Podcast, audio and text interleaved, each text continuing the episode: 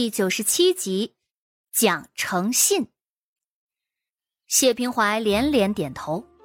今天之前，他还以为自己小命不保了。大姐为了他和袁斌打赌，如果真把自己输进去了，那他可没好处。爹肯定直接把他赶出家门。现在好了，得救了。其他人竖着耳朵听，都觉得不可思议。这袁斌输的也太惨了。而谢桥竟然是懵的。谢桥一脸认真的问道：“哎，对了，袁斌是不是还欠咱们十个响头呢？”谢平怀小手一拍：“嘿，没错，那小弟去找他要，是不是不太好啊？他现在可躲在家里不敢出来了呢。”话是这么说。可谢平怀那眼神都透露着兴奋，凭啥不要啊？袁斌的孙子自己输的，只不过看大姐长得这么好看，没准心软，所以他问一问。要啊，打赌嘛，有输就有赢，难得赢了，咱们也不能因为别人输了可怜就赖账。不过我下午还有事儿，你去袁家提醒一声去吧。明儿我就在这书院坐着等他，必要将这十个响头一一受着的。谢桥一脸认真的点头，其他人听完都有些恍惚了，突然间对这谢姑娘有了一定新的认知。柔弱，没有的事儿。那袁斌现在多惨啊，人人唾弃。听说还有人跑到袁家门外扔菜叶子去了。若是别人。此刻没准也就懒得计较这么丁点的赌约了，谢姑娘倒好，步步紧逼呀。得到了谢桥的同意，谢平怀高兴的就像是一只战斗胜利的大白鹅，他抬头挺胸，瞥了在座的各位一眼，骄傲的走了。嗨嗨，袁斌那狗孙子要给爷爷磕头了。空谷院一片安静。就连一向叽叽喳喳的夏雅云，这会儿都忍着没吭声。谢桥回头看了他们一眼，然后微微一笑，落落大方：“ 让大家见笑了。我在教导舍弟，做人嘛，要讲诚信。”说完，谢桥那目光似笑非笑的从夏雅云的身上掠过，夏雅云有些不自在。狠狠瞪了他一眼，别过了头。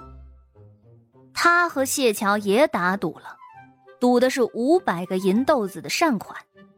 若是谢桥筹不到，就离开空谷院；若是筹到了，那他离开。夏雅云突然有点不自在了。谢桥现在有多少银豆子了？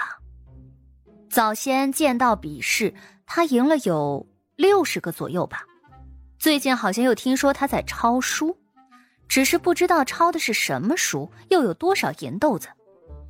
对了，谢桥中午还总是不在，也许做一些任务去了。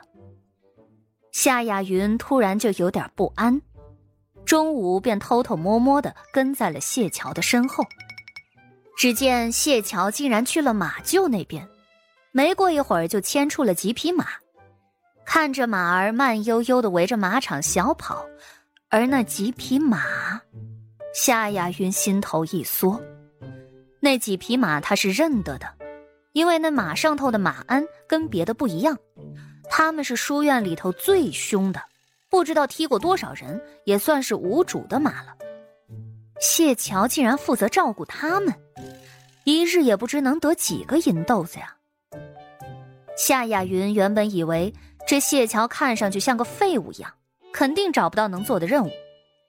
可是现在看来，似乎和他想的不太一样。夏雅云略微有点心虚，可是，一想到自己和谢桥的赌约，心下又是一沉。谢桥这人如此的较真儿，若他到时候又得了善款，恐怕越发的目中无人了。放马的活儿，谢桥做的不累。也没觉得有多丢人，毕竟这书院里头又不让带丫鬟小厮的，更丢人的活也有的是人做。而且他放马的时候，其实也只需要盯着就行了。有时候骑在马上，让马走得慢一点，他在上头还能再看几本书，十分的悠哉。马厩这边的管事也偷摸来瞧过两回，本来还有点意见的，可是观察了几次，却发现谢桥来的时候，这马儿高兴多了。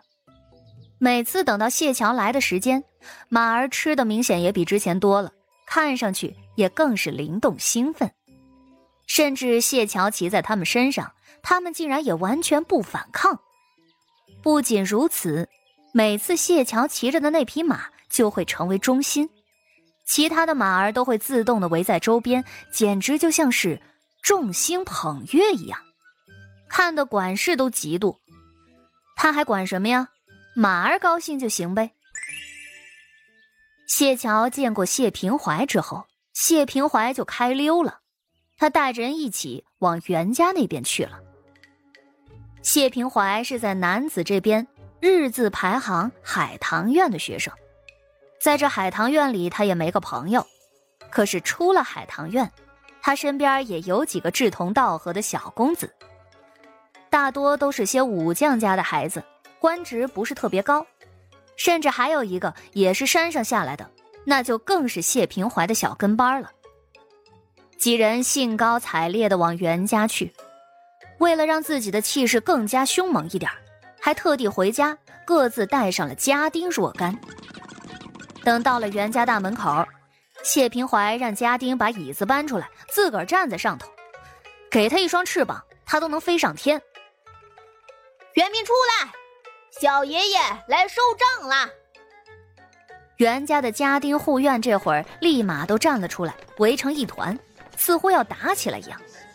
而且此刻外头围了很多来看热闹的人。袁家今天特别出名，所以大家伙对他们家的事儿都十分感兴趣。袁家附近的茶楼都比平日里的生意要好。只见谢平怀一身的匪气。袁狗子不想认账是吧？大家伙不知道发生了什么事对吧？这么说吧，前儿袁斌想要欺辱我，被我姐姐骂了一顿，我姐姐便与他打了个赌，赌他三日之内身败名裂、臭名远扬。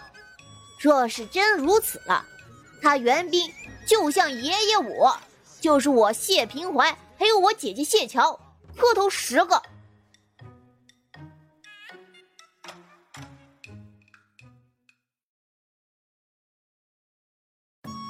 本集就播讲到，感谢您的收听。去运用商店下载 Patreon 运用城市，在首页搜索海量有声书，或点击下方链接听更多小说等内容。